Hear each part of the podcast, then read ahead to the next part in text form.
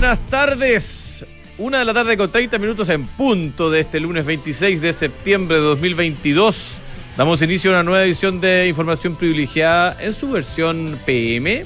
Les habla Fernando Zavala con la compañía extraordinaria, energética, activa, imponente de Josefina Ríos. ¿Cómo le va? Eso de imponente tiene varias lecturas. Pero es positiva en este caso. ¿eh? No, en este caso puede ser Impactante, Una, es, una, es una lectura positiva. Gracias, te lo agradezco. Muy bien. Ya. ¿Y tú cómo estás, Fernando? Muy bien, eh, buen fin de semana. eh, y, y- iba, tú, tú bueno, iba todo- bien enérgico. Sí, es que Te iba todo bien hasta que escuché a la ministra Jara ayer. Decir tantas cosas que no son tan correctas. Lo voy a desmentir al aire, arriesgando polémica. Sí, habla de un extremo, que Chile está en un extremo. ¿Un extremo de qué? ¿Un extremo de haber tenido un sistema previsional que no está quebrado? Pu- Puede ser, sí, eso, puede ser un extremo. ¿Un extremo de tener un sistema previsional que hoy día es valorado por más del 70% de las personas? Sí, puede ser también un extremo. Un extremo de tener un sistema previsional que ha ido evolucionando orgánicamente en el tiempo? También. No sé de qué extremo habla ella, fíjate. Eh, habla también de que eh, el Estado es un gran administrador, un gran gestor. ¿De qué? De, la verdad, mira, eh, fíjate la, la- la propuesta que plantean ahora de que sea el IPS el que gestione la recaudación y el pago de las pensiones. Yo le, te- le digo, arriesgo a que me llame alguien que crea que el IPS es un gran gestor y pagador de pensiones. Yo no sé si es un gran gestor, pero de que las paga, las paga. Pero las paga, o sea, pero, eh, Sí. las AFP demostraron. También. Durante el pago Pero de la- de los no- retiros. No, es una por otra. A ver. No, yo, pero es que si eso es, pues. yo creo que la palabra extremo, claro, no es. eh, Pero eso es lo que dijo la ministra sí, no, es una palabra adecuada, claramente, obviamente. Estamos hablando de la entrevista que hizo Sí, el oye, gran Matías del Río a la ministra Janet Jara, ministra del Trabajo y Previsión Social, ayer en el programa. en. Estado Nacional. Estado Nacional. que Sí, yo no eh, tengo tradición, así que tú sabes que no me sé los nombres de los programas. Pero, Y, pero lo viste después, lo viste por internet. veo los resúmenes en las páginas web. Ya, sí. yo la vi, la entrevista, la verdad que me gustó mucho la entrevista, más allá del contenido, encuentro que la, la ministra Jara es una ministra bien, bien pragmática. Ah, no, sim- personalmente. no, simpática y muy clara. queri- querible, ¿ah? Y, y- no, y sobre todo muy clara para explicar, más allá si a uno le gusta o no lo que está explicando. Y yo creo que eso ya es una.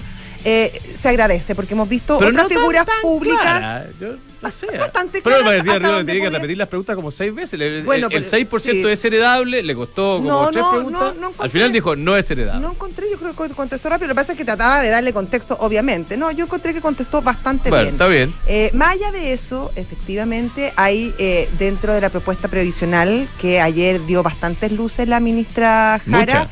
Sí, Es que muchas. había aparecido un artículo en la tercera donde que salió hoy día, ¿eh? que Mariana Mariusich, gran periodista de la tercera, Buenísima. Eh, básicamente ponía toda la cosa arriba, Sí, arriba, arriba. contaba todos los, los con, con detalles. gráfico y todo. Bueno, da, bueno, entrega bastantes luces respecto a, a- a qué trae la, la reforma previsional.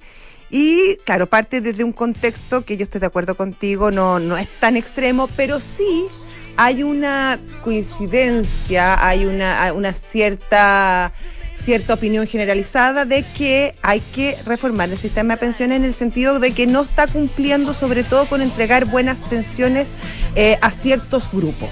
A grupos que en general, y ahí concordamos, son grupos que tienen varias lagunas, que no han, impuesto, no, no han podido imponer durante, eh, durante su vida laboral regularmente, eh, principalmente mujeres que han- muchas veces tienen que dejar su, su, su trabajo para dedicarse a labores del hogar, cuidar a sus hijos, cuidar a sus padres, cuidar a los enfermos, etcétera. Y también porque obviamente hay bastante eh, baja- hay, no hay toda la formalidad que uno quisiera. Ya, pero, pero Josefina, pero recojamos lo que dice la gente. La gente que primero quiere que sus ahorros sean propios. Lo que la ministra Sí. dice, esto no van a ser No, propios, va a ir una no, cosa... No, no, so- no, pero es que. Eso no, dice. No, lo que dice la ministra es. Lo que dice la ministra, y ahí también podemos discutirlo, lo que dice la ministra es que este va a ser un sistema de tres patas. La primera Que pata. ya están las tres patas. Ya, está bien. Pero, pero bueno, ella profundiza y dice, estas tres patas son. La primera es la pata estatal, que básicamente se paga vía impuestos y que va a, a, la, a la pensión única Que eso ya garantizada. existe. No hay cambio. No, no hay cambio, pero se va a aumentar. Perfecto. Se va a aumentar. Y esto se hace vía impuestos generales. No, no, no, no se va a aumentar. ¿ah? De, de ella dice que eso no se toca. 250 mil pesos. Pero es que eso ya existe, la pensión Bueno, garantizada universal. Sí, pero todavía no llega a 250 mil pesos. Ok. ¿Ya? Ya, se va a ir aumentando con el tiempo. Y eso se va a hacer vía impuesto y por eso se está gestionando paralelamente una reforma tributaria. Después dice una segunda pata es la pata de eh, cotización individual. Que ya Ahorro existe. Que ya existe, no, si, no, si nada, nada de esto es tan nuevo. Como que eh, ya existe. Y esa pata la va a ser el 10,5% que la pone cada trabajador con su cotización individual. Y además va a haber una tercera pata, que es esta tercera pata que es la pone este, este nuevo 6% que la pone el empleador, que bueno, finalmente la paga, el- el- eso también lo vamos a discutir, pero que la pone en, en- en el papel, en la gráfica, la pone el empleador y este 6% son cuentas eh, nocionales, creo que se llaman. Pero es que eso son, es el punto. Ya, que son cuentas de cada persona, pero que van a un, a un, a un, a un, a un fondo solidario que se entrega, se le da cierta preponderancia, eh, se distribuye o se, se entrega, dándole obviamente preferencia a quienes más han puesto, pero que los que más han puesto van a recibir menos de lo que han puesto y los que menos han puesto probablemente van a recibir más. ¿Por qué? Porque se, se tiende a buscar eh, ayudar a los eh, segmentos de la población que no logran por sí solos tener buenas pensiones. Ya, pero Josefina, a ver, ¿qué es lo que quiere la Eso es gente? lo que Que explicó la- la- eh, Ya, pero sí, eso, pero- bueno, no sé lo que quiere No, la no, gente, pero- pero, eso es lo que explicó ayer No, no, pero ¿qué es lo que quiere la gente? La gente quiere que sus ahorros sean propios. Las Sí. cuentas nacionales, por definición, no es así. es No, una cosa media no. rara donde hay un papel que dicen que es tuyo, que no sabemos si va a estar. Hoy día la gracia es que mis ahorros están guardaditos para que cuando yo los necesite los pueda ocupar. Salvo con estos retiros que fueron un desastre, creo yo, pero, Bueno, pero esa ya, es otra historia. esa es otra historia. Entonces, lo segundo que quiere la gente es que los ahorros sean heredables. Nuevamente, los ahorros, lo dice la ministra, los ahorros no, la, la parte del 6%. El 6% no, es heredable. no es heredable. Ya, el otro, el, el 10,5 sí No, es si ya heredable. está, si eso ya, es por eso, pero, para- pero va a seguir siendo. Para que se queden tranquilos Ya, ok, también. eh, No, no, pero no, no, yo me quedo tranquilo con el 6%, o sea, con el 10%, pero no con el 6%. Bueno, Y lo tercero que, que, que dice la ministra es que va a haber una especie como de solidaridad generacional. Pero no queda muy claro y yo creo que es súper importante que vayamos diciendo las cosas eh, por su nombre. La ministra está planteando lo que se conoce comúnmente como el sistema de cuentas nacionales. Que dice esto que a usted le dicen que va a recibir plata, que le va a corresponder recibir un cierto monto en el futuro, pero no está 100% garantizado que eso vaya a ser así. Y en, hay países, y la- el, el señor licenciado tiene una columna donde los nombra con nombre y apellido, no me acuerdo cuál era, me acuerdo creo que era Polonia y otros más, donde se llegó a un punto en que la cuenta nacional no daba y hubo que decirle a la gente, sabe que usted le iba a recibir X, pero va a terminar recibiendo menos de X porque, eh, porque se hizo una estructura financiera que no daba. La gracia del sistema de capitalización individual que tenemos hoy día en Chile, que a todo esto, eh, Josefina, el sistema es de tres partes hoy día. Tiene un componente de ahorro individual obligatorio, Sí. un componente de ahorro individual voluntario y un componente Pero- soli- de solidaridad eh, a través ya, de pero una el aporte voluntario es voluntario. Acá estamos hablando de tres pies que son básicamente bien No, no, obligatorios. no, es que lo que dice la ministra ayer es que van a, a incorporar al componente de ahorro in- individual los tres pilares. Que eso es lo raro. Porque los tres pilares hoy Sí, día. Lo que pasa es que este está- no, porque eh, ya, pero eso ya es una discusión semántica. Eso es lo que dice la Pero ministra, si yo estoy repitiendo lo que dice la ministra Sí, pero es que ella, ella está viendo la- la- la- las tres patas, está viendo tres patas distintas a las tuyas. Claro, Sí, lo pues, que, están lo que se habla en el mundo cuando se habla de pensiones, se hablan de los tres pilares: el pilar contributivo obligatorio, Sí. el pilar contributivo voluntario y el pilar eh, estatal o de. no, de ella está hablando de tres pilares bastante obligatorios. Eh, claro. Además estaría el, el- el- el Entonces- pilar, estaría el pilar voluntario a través de los Bueno, pero yo quiero eh, eh, además relevar otra cosa que es curiosa, porque ella da por hecho de que las personas creemos que el Estado es un buen gestor. Ya, eso estamos ahí. Que yo, yo creo que es un pésimo gestor. Es un muy buen regulador, es un buen impartidor de justicia, pero el Estado gestor, eh, yo tengo serias dudas, digamos. Entonces, no entiendo por qué le van a retirar la gestión a los organismos que lo están haciendo hoy día, que lo hacen bien. Quedó muy bien demostrado en los retiros de, del 10%, que a mí no me gustaron, pero demostraron que la FP saben recaudar, saben pagar, saben eh, entregarle a cada afiliado lo que es suyo. Y se lo van a quitar, eso lo van a pasar al IPS. Sí, sí, yo creo que yo creo que ahí Muy eh, discutible. eh, es muy discutible y yo creo que hay bastante espacio. Bueno, todavía hoy día el, el ministro Bueno, el ministro Marcel le puso paño frío. le dijo, sí, Paciencia. dijo, paciencia, todavía no lo entregamos, hay que esperar, no está definida la fecha. Y yo creo que en, durante la discusión en el Congreso, probablemente esos son muchos los temas que, que se van a discutir y que van a, y que van a, van a, van a sacar probablemente ronchas entre los parlamentarios porque hay distintas visiones al respecto y porque como bien dices tú, eh, ha cambiado el sentir de la gente. No, pero es que yo creo que no, fíjate que yo no creo que haya cambiado, yo creo que siempre estuvo así. Y yo creo que lamentablemente la, ministra Jara, con todos sus eh, pergaminos como política, que lo es, una gran política, eh, todavía tiene un sesgo ideológico demasiado marcado. Sí, pero a ver. Pero es que veamos los resultados. pero Fernando, estoy de acuerdo, pero tampoco no, nos tapemos los ojos con, los dedos y decir que hace dos años la gente encontraba que eran salvajes las AFP. Hace dos años o tres años quería no, no, que. Yo no estoy defendiendo la AFP. Ya, no, yo tampoco estoy defendiendo la AFP. déjame terminar la idea. Eh, lo que yo digo es que había un sentimiento muy profundo y puede estar errado, puede haber sido utilizado políticamente. Yo no estoy diciendo que estaba en lo correcto, pero sí existía un sentimiento muy generalizado del no más AFP. ¿Qué significaba el no más AFP? No está muy claro. Probablemente era que la gente no le estaba llegando las pensiones que ellos querían, que eran muy bajas. Y eso es efectivamente, nosotros teníamos un problema y nuestras pensiones en nuestro país son bajas. Por otras razones, quizás por razones equivocadas y no tienen nada que ver la AFP. Yo estoy de acuerdo contigo. A la AFP se les encargó una tarea y la han cumplido lo mejor posible y la verdad es que lo han hecho bastante bien dentro de la regulación que el sistema les dio. Claro, no, no tratemos de solucionar un problema que no existe. Ya, perfecto. Solucionemos el problema real. hay que resolver el problema real. ¿Y cómo lo resolvemos? Esta es la oferta, esta es la propuesta que entrega el gobierno. Me imagino que esta propuesta va a ser inmensamente discutida y yo creo que, por ejemplo, el tema de quién administra este fondo va a ser uno de los temas que se van a, que se van a discutir. Y probablemente una de las propuestas que sería súper interesante es que esto sea regulado y las bases estén dadas por el Estado, pero que sea probablemente un ente privado el que lo regule. Yo estoy justamente discutiendo la propuesta del, gobierno que me parece que viene con un sesgo ideológico cargado y que hay que sacarle ese sesgo ideológico para que tratemos de solucionar el problema de fondo, que es mejorar las pensiones. Estoy de acuerdo 100% contigo. Ya, oye, otro tema, el dólar, que se nos escapó para arriba, a fondo, a fondo, pero eso tenemos a don Arturo Curse en línea, analista senior de Alfredo Cruz y compañía. Don Arturo, ¿cómo paramos el dólar, estimado? ¿Cómo le va? Hola Arturo, ¿qué tal? Fernando, Josefina, ¿cómo están? Muy bien. Estamos muy acalorados ya a esta altura de la conversación.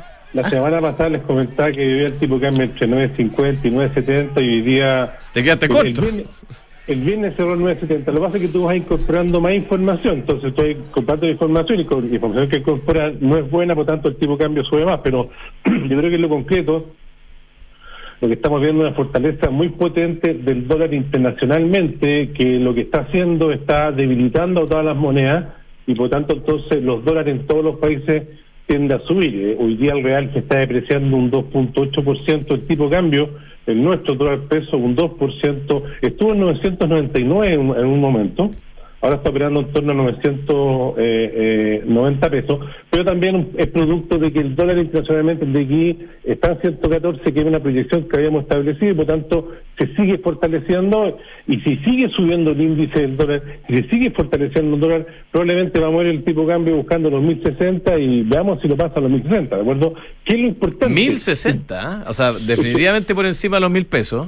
Es que lo que pasa, ¿qué es lo importante? Lo importante es que el dólar eh, multilateral, o sea, perdón, el peso eh, multilateralmente, digamos, se deprecia, digamos, en conjunto con todas las monedas con lo que genera cierto comercio, pero cuando el peso se, se deprecia bilateralmente contra el dólar, ahí sí empiezan a quedarse los problemas, y eso fue lo que pasó entre junio y julio de, este año, donde el tipo de cambio se nos, se nos escapó, y por tanto ahí tuvo que intervenir el Banco Central, ¿de acuerdo? Pero ahora todas las monedas están depreciando en su conjunto, por tanto, si sigue subiendo el dólar va a ser por un tema más bien internacional, y también hay temas, creo que locales, de los cuales creo que el más importante en el corto plazo es que el Senado finalmente apruebe el TPP-11, ¿ah? Eh, eh, creo que esa sería una vuelta a la cordura, una vuelta a la sensatez por parte del, de los políticos y eso tal vez, de, como tú me preguntas, ¿qué para el tipo de cambio? Bueno, mm. cosa sensata. Creo que el TTP-11 lo inmediato, el día miércoles, si lo aprueban, volvería un poco a sensatez porque es tremendamente mejora mucho la competitividad. Pero Arturo, ¿Mm? eh, ¿Mm? eh, sí, efectivamente me imagino que hay cosas que se pueden hacer localmente, pero probablemente eh, la, esta este arranque desbocado del dólar tiene mucho más que ver con lo que está pasando afuera y no solamente en Chile. Vemos las monedas internacionales han caído frente al dólar a niveles que no veíamos hace unos buena cantidad de años. Bueno, eh, bueno, mucho de eso es justamente el cambio de discurso o el endurecimiento del discurso que hace el FED el 21 de septiembre, donde sube 100 puntos base la tasa para fin de año, la sigue subiendo, acuérdense que en junio la subió 150 puntos base, el horizonte, digamos, de tasa para diciembre, ahora lo subió 100 puntos base y probablemente lo puede seguir subiendo en la medida que la inflación, que el problema de la inflación hoy día en Estados Unidos es que hay mucha demanda, la demanda, el consumo es lo que está impulsando la inflación y entonces eso hace de que la caída sea mucho más lenta, por tanto el Banco Central norteamericano va a tener que tener la tasa de interés más alta durante mucho más tiempo y eso es un poco lo que está generando la caída del mercado rentable porque prevé que hay una mayor probabilidad de recesión y genera entonces fortalecimiento del dólar porque al final, ¿quién está pagando más tasa? Estados Unidos. Y Estados Unidos sigue siendo finalmente la, es la economía eh, número uno del mundo por su flexibilidad. Entonces, bueno, eso fortalece el dólar. Eh, la pregunta que tenemos que hacer, ¿no? Es cuando empieza a debilitarse el dólar norteamericano. Esa es la pregunta que tienes que hacerte, ¿de acuerdo? Y hay dos respuestas a eso. Lo primero, cuando empieza a aumentar el desempleo en Estados Unidos, lo que significa que estás a puerta de la recesión, o cuando la Fed empieza a, bajar tasa de interés. ¿De acuerdo? esos dos efectos son los que de alguna forma podrían decir que más hasta dónde puede seguir subiendo el dólar y eso no se ve en el corto plazo, por tanto, claro, los 1060 están en riesgo eh, eh, tranquilamente y, puede ser superado. ¿ah? Don Arturo, muchas gracias, un abrazo grande. Gracias Arturo, hasta luego. Arturo Cursa, senior de Alfredo Cruz y compañía. A veces crear grandes historias se comienza con nueva experiencia. Hoy el diseño se une a la excelencia con el New Peugeot 308, que combina una experiencia de conducción única con un look cautivador que no deja indiferente a nadie. Bienvenido a la experiencia 308, al New Peugeot 308 Unique Sensation. Descúbrelo como siempre en peugeot.cl. Es casi una relación romántica esta, esta, esta relación con Unique Sensation. Ya. Eh, de ahora en adelante podrás pagar en restaurantes con un código QR sin tocar dinero ni máquinas, comprarte tus libros de estudios con descuentos, cargar tu celular, aceptar todas las tarjetas en tu negocio o cobrar con un link pago. Mercado Pago, la fintech más grande de Latinoamérica. Book es un software integral de gestión de personas que te permite llevar la felicidad de tus colaboradores al siguiente nivel, automatizando todos los procesos administrativos en un mismo lugar. Súmate a la experiencia Book y crea un lugar de trabajo más feliz. Visítalos en belargauk.cl. Que vivir más simple es disfrutar todas las comodidades de una gran casa y todas las ventajas de un departamento en los espectaculares Casas Los Olivos de Almagro. Conoce más en almagro.cl. La nueva Multistrada V2S ya está en Chile. Ven a verla y descubrir las grandes mejoras versus su versión anterior. Agenda un test drive con nosotros. Que no te lo cuenten. Ducati Chile en Avenida Las Condes 11412. Y Ducati.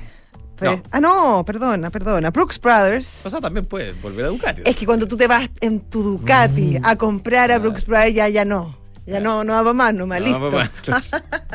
Dale la bienvenida a la primavera con los recién llegados de Brooks Brothers, una colección llena de color y prendas transicionales, donde los suéteres de algodón y las chaquetas livianas se roban el protagonismo. Te esperan en tiendas Brooks Brothers y en brooksbrothers.cl. Si tu objetivo es conocer nuevas culturas o tener un lugar para llamar hogar, puedes cumplirlo invirtiendo desde tu app Santander en la sección Objetivos más información en santander.cl, Santander, tu banco. ¿Has arrendado autos con e-check de EconoRent? Si arrendas un auto, por ejemplo, en Temuco, no tienes que hacer ninguna fila. Te bajas del avión, recoges tu maleta, sales al estacionamiento, saludas y listo. El auto te está esperando, limpiecito. Imposible más rápido, EconoRent Car Rental, mejor tarifa, mejor servicio. Disrupción tecnológica, cambio climático, modificaciones geopolíticas, guerras, crisis. Bueno, ¿qué pasa si miramos todo este contexto de un nuevo ángulo? The New Equation es la nueva estrategia de PwC para resolver problemas complejos y transformar tu negocio. Ya, estimados, eh, tenemos en línea a Marco Correa, economista jefe de Vice Inversiones. Don Marco, ¿cómo le va? Muy buenas tardes. Buenas tardes, ¿cómo están? Lo más bien. Aquí estamos. ¿ah? Oye, em, hay varios bancos centrales alrededor del mundo preocupados de monitorear lo activo. Bueno, de partida, nuestro Banco Central, que en, en voz de sus varios de sus consejeros han dicho que mantienen una mirada observante. El Banco Central de Inglaterra, eh, que después de lo que pasó el viernes también está mirando y así. ¿Cómo están viendo ustedes eh, todos estos movimientos? ¿Tiene sentido todos los movimientos de los tipos de cambio alrededor de los activos que han tenido lugar en estos días? ¿Crees tú? Claro, estamos en un escenario eh, bueno, bastante preocupante hace meses o un año ya llevamos con el tema de la inflación que se ha, que se ha ido escapando y, ante eso los bancos centrales han tenido que reaccionar, a lo mejor algunos de manera más tardía incluso, como es lo que se le, se le critica un poco a la FED, eh, subiendo las tasas y, probablemente van a tener que seguir haciéndolo en el caso de, de la Fed de Estados Unidos y es lo, un poco lo que está marcando el comportamiento a nivel global de los activos financieros. El dólar alcanzando niveles récord frente a otras monedas fuertes como el, euro, la libra esterlina o el yen y también contra otras monedas de países emergentes donde obviamente cae eh, el caso de, lo que está pasando en Chile, pero lo que está, digamos, eh, dirigiendo el comportamiento de los activos financieros son las decisiones de política monetaria eh, de la Fed principalmente y ante eso los otros bancos centrales han salido subiendo la tasa, en el caso de los países desarrollados van más atrás que la que la FED en términos de alzas de tasa, como el Banco de Inglaterra o, el ECB, el, Banco Central de Europa. Eh, a diferencia de lo, de lo que pasa con los países, los países emergentes, en el caso de Chile, por ejemplo, que estamos con una tasa ya probablemente en torno al máximo, en, en torno a lo, al casi 11%. Marco, eh, leía un, un, artículo en el Wall Street Journal que planteaba que entre ciertos expertos hay preocupación porque mm, estas alzas aisladas de cada banco central en cada país, eh, si no son miradas quizás en un contexto más amplio y, y, una respuesta más conjunta, podrían a la larga ocasionar una recesión más profunda incluso de lo que se espera.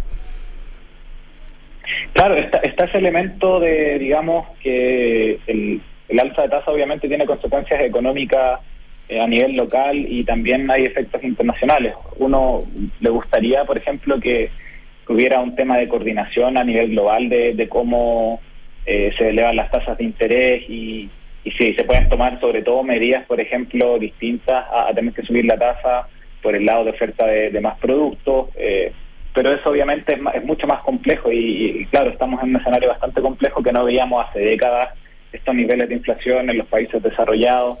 Eh, quizás en los países emergentes, en Latinoamérica, por ejemplo, tenemos un historial de inflación mucho más alto, pero en, el caso de, Estados Unidos y Europa están con niveles de inflación eh, prácticamente de los últimos 40, 50 años que no se veían. Entonces, vamos a ver consecuencias económicas eh, de, de producto de esta alza de tasas y y en el, en el corto plazo tampoco vemos que haya algún factor que pueda contener mucho. Antes, durante las últimas décadas, China había sido poco el, el refugio para los inversionistas o, ahora, digamos, la esperanza de donde, eh, en caso de, una desaceleración en, en, Estados Unidos, en Europa, uno podía ver que había una, un mayor dinamismo, pero ahora China también está con sus propios problemas y entonces estamos en una situación bastante compleja en ese sentido.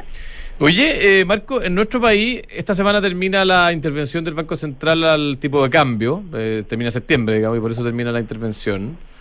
Eh, en la visión de ustedes, ¿hay base, hay fundamentos para prolongar o aumentar la intervención eh, de cara a las próximas semanas, especialmente pensando en lo que ha pasado los últimos dos días de que se ha ido el dólar a cercano a mil pesos?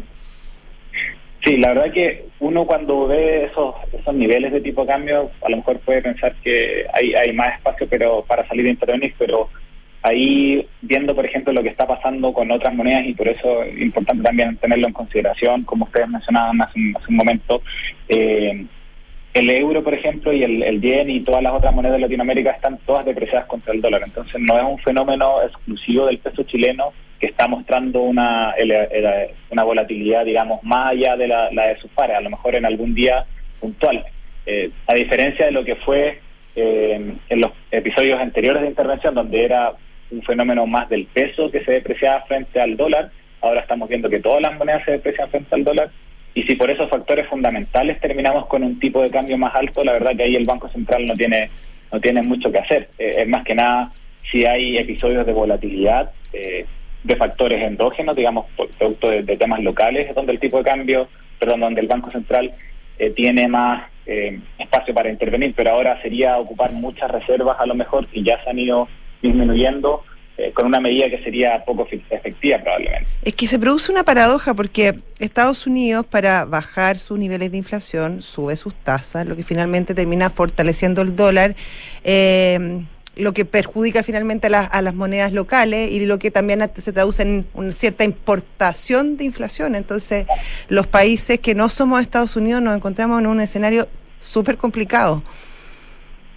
Claro, y ahí la, la complejidad viene de parte de, de, de tener que subir la tasa eh, más en términos locales. Ahora lo que hay que considerar es que estamos viendo una depreciación de todas las monedas frente al dólar, o sea, otros socios comerciales distintos de Estados Unidos también están con un tipo de cambio más más depreciado. Entonces, en el, en el relativo con otros países, por ejemplo, otros socios comerciales, estamos casi igual que lo que estábamos hace unos meses. Así que ese ese producto, esa consecuencia o esa transmisión de la inflación es menor por, por esa vía y lo que sí pesa mucho más es la desaceleración de la economía local que vamos a ver. Eh, según el último IPOP, por ejemplo, dos tercios de la inflación que tenemos ahora en exceso, digamos, del 3%, se explica por temas de, de retiros de fondos de pensiones y transferencias del Estado. Ya no vamos a tener esos temas y además estamos con una tasa de interés mucho más alta. Entonces, ya nosotros a partir de noviembre, por ejemplo, vemos que la inflación ya no va a ser un 1%, sino más bien un 0,5 mensual y el próximo año vamos a tener menos de la mitad o quizás un tercio de la inflación que tuvimos este año. Entonces, ahí vamos a ver que, que el Banco Central en Chile va a poder empezar a bajar la tasa, eh, por ejemplo, el primero o segundo semestre, trimestre perdón, del próximo año. Excelente, Marco. Muchas gracias por este contacto. Que tengas una muy buena tarde. Muchas gracias, que estén bien. Gracias, Marco. Hasta luego. Josefina Ríos. Después de este round de boxeo intelectual nos despedimos. Pero pasamos bien, sí. Oye, viene eh, un capítulo nuevo de Visionarios. Todavía ya advertido que venía sí, cargado. Lo dije, sí, lo dije antes, venía ya advertido, yo, yo, no le tomé el peso, fíjate. Cuando lo digo, lo digo. Ah, era real. Era real, era real. Sí. Oye, viene el capítulo de la historia de King Gillette, inventor de adivina. Gillette, ¿no? La Gillette, pues, lógico. Súper importante. Y después viene Santiago Adicto con el señor Un abrazo. Chao, nos vemos.